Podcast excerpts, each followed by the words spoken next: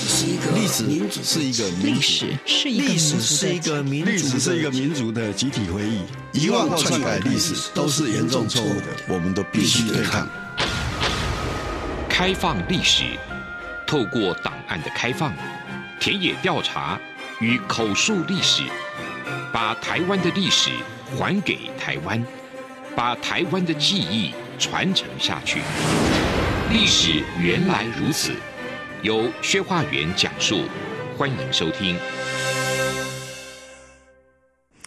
各位听众朋友，大家好，欢迎大家收听《历史原来如此》这个节目。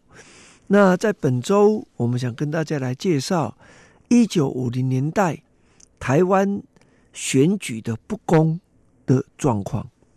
那这一集，我们先从制度跟结构性来分析，到下一个礼拜。我们就举现实的例子跟大家说明，又发生哪些啊选举舞弊或不当的情势。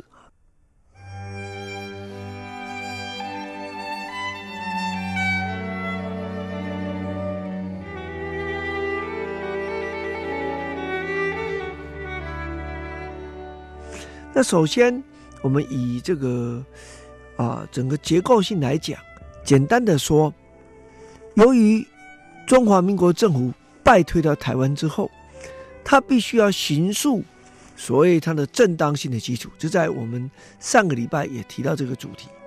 因此，他必须进行选举。可是，因为没有中央的选举，而只有地方的选举。原本地方选举无论怎么选，啊，国民党又控制中央，所以可以继续掌握政权，而且。由于地方自治没有法律的保障，所以上级机关可以随时制定办法来限缩下级机关，比如说县、乡镇啊的那个政府的权力。可是因为只有地方选举，一旦选输了，那么在国外的观感上可能会认为，哦，国民党没有取得人民的支持。那因为这样的关系，所以。他就会倾注全党的资源在地方的选举，甚至连一席县市长席次的失去，对国民党当时来讲都是一件非常严重的事情。那为了形塑这样的一种选举的状况，为了便利国民党的控制，在外在来讲，首先我们看到是什么？是派系的运作啊。那包括我们也提过，所以原来地方如果只有一个派系的话，他会创造第二个派系。这最明显的是在台南县啊这个地方，啊本来就有海派，所以创造出来一个三派，这样彼此能够制衡啊。那这是提到这制度上的一个呃，在地方选举上，国民党为什么介入这么深的一个重要的原因。而且接下来想跟大家介绍说，那到底。就制度而言，有哪些问题是比较严重的啊？而且是非常不合理的。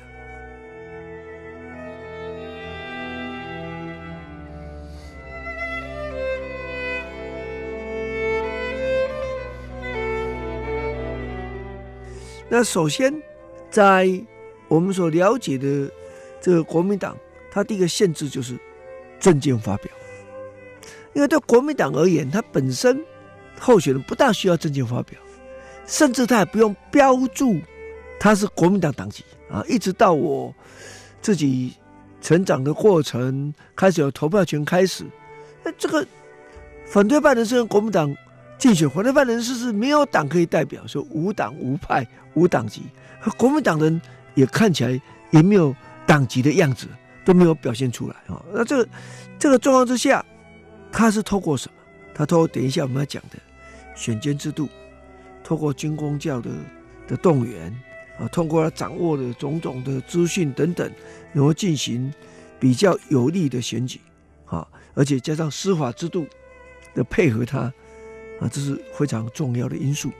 可对于无党无派的人来讲啊，就是无党籍的台湾地方精英来讲，那政见发表会是非常关键的。他们要通过政见发表会才能够取得民众的支持。那国民党的限制就很多了，哎，一直到我长大，我们在后来讲就清楚说，哎，在政见发表会啊，公办跟私办要分开，啊，然后公办在后，私办在前，为什么？怕你最后去造势太大，所以私办在前，啊，这个规定一天只能办几场，OK。那实际上在早在一九零年代，它限制也是很多，啊，比如说你不能够随便批评政府啊，一旦批评政府这样就有问题。那我们大家，如果你骂别人，可能诽谤啊，这是一件事情。可是你批评政府说你没有事实，或认定不一样，或者你违背国策，这些通通变成是对选举言论的管制啊。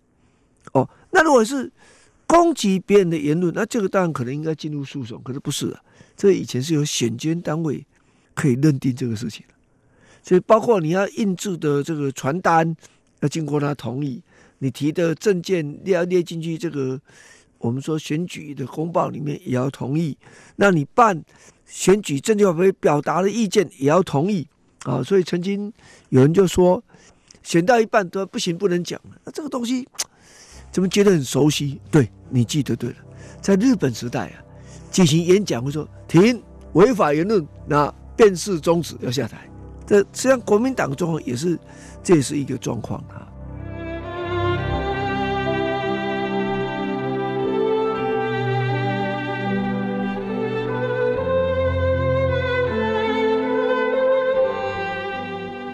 那第二更严重是这个选捐的制度，选举有监察制度是很重要的。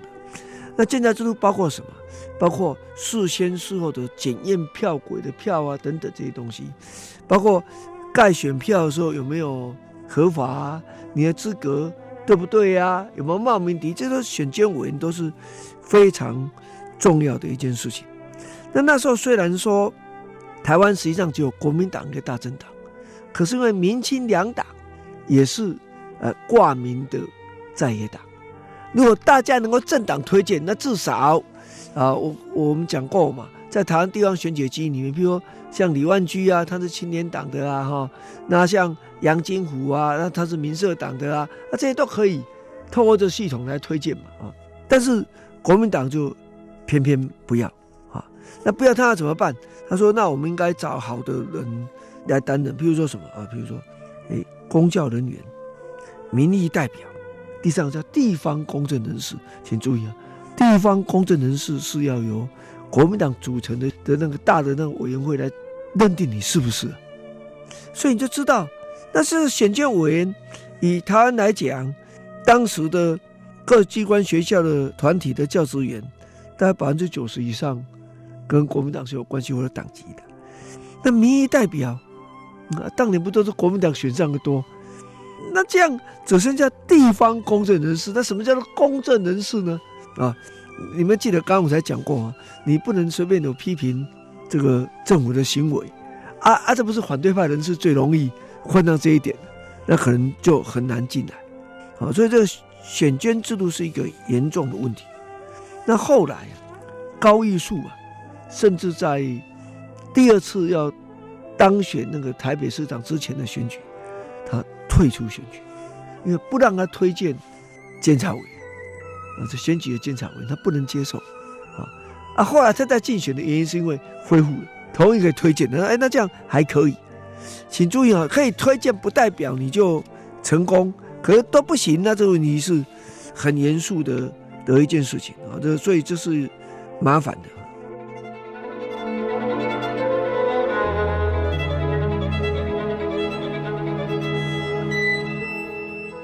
再来就是说，在过程中曾经有一度改成是哎哎，就候选人平均推荐，哎，这感觉好像蛮合理的啊。先不要提说国民党候选人多，你们不提是你们的事嘛，所以他人多你人少，OK。但主要是你能提的时候还要经过他审核啊，不是你推荐就可以啊。所以结局是你可能能推荐的人有限，除非是什么？除非是本来是无党籍的，已经当上民意代表了。啊，他也许能帮一点忙，可是比例相对都低呀，啊，所以这是想跟大家提到第二问题是选监的问题，第三问题是司法不公的问题啊。这个司法在中华民国选举史上啊，特别是后来越来扮演角色，有一阵子就比较困难。所以比较困难就是说，呃，纵使你发现了这个有选举舞弊哈的现象，在一九五零、一九六零、一九七零，你要告赢的几率是非常低的了啊！你要告赢的几率是非常低的。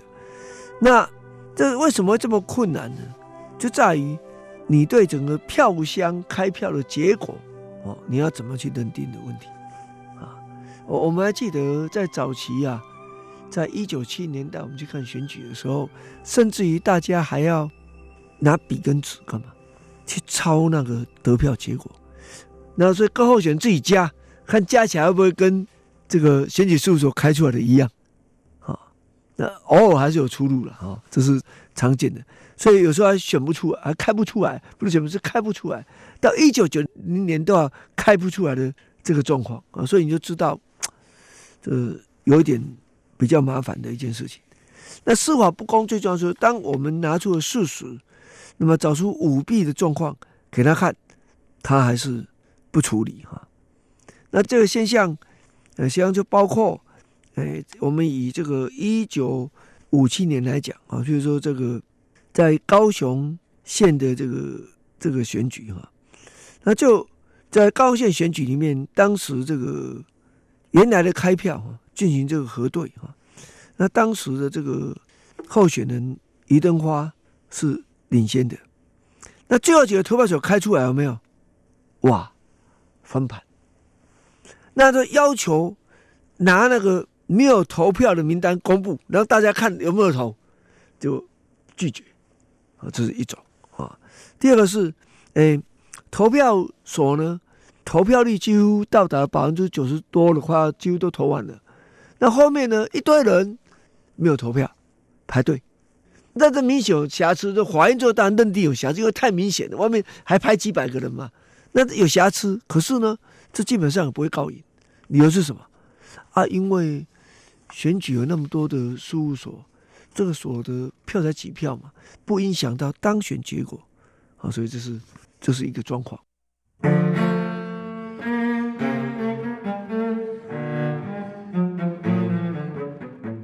那这个就是透过军公教这个系统，那么不当的助选或不当的动员啊，我自己在小学二三年级的时候，我那时候读的是士林国小了啊，我记得那个朝会就某一候选人来笑说啊，这这个候选人对我们这个地方贡献很多，请大家回去告诉你爸爸妈妈，啊，应该投给他啊，这是一种动员的方式啊。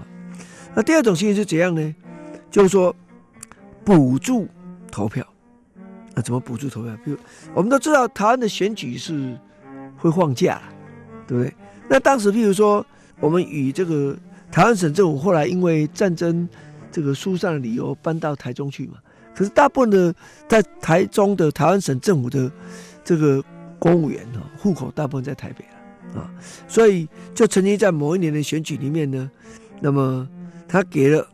每一个人返回台北投票，可以得到免费火车票两张，同时给你出差的待遇，啊，这就是属于这个不当助选的状况啊，这是常见的啊，而且啊配票等等啊，那这配票等等实际上是牵涉到选举，不止做到舞弊的问题。那我想我们在下个礼拜再跟大家一起分享这部分。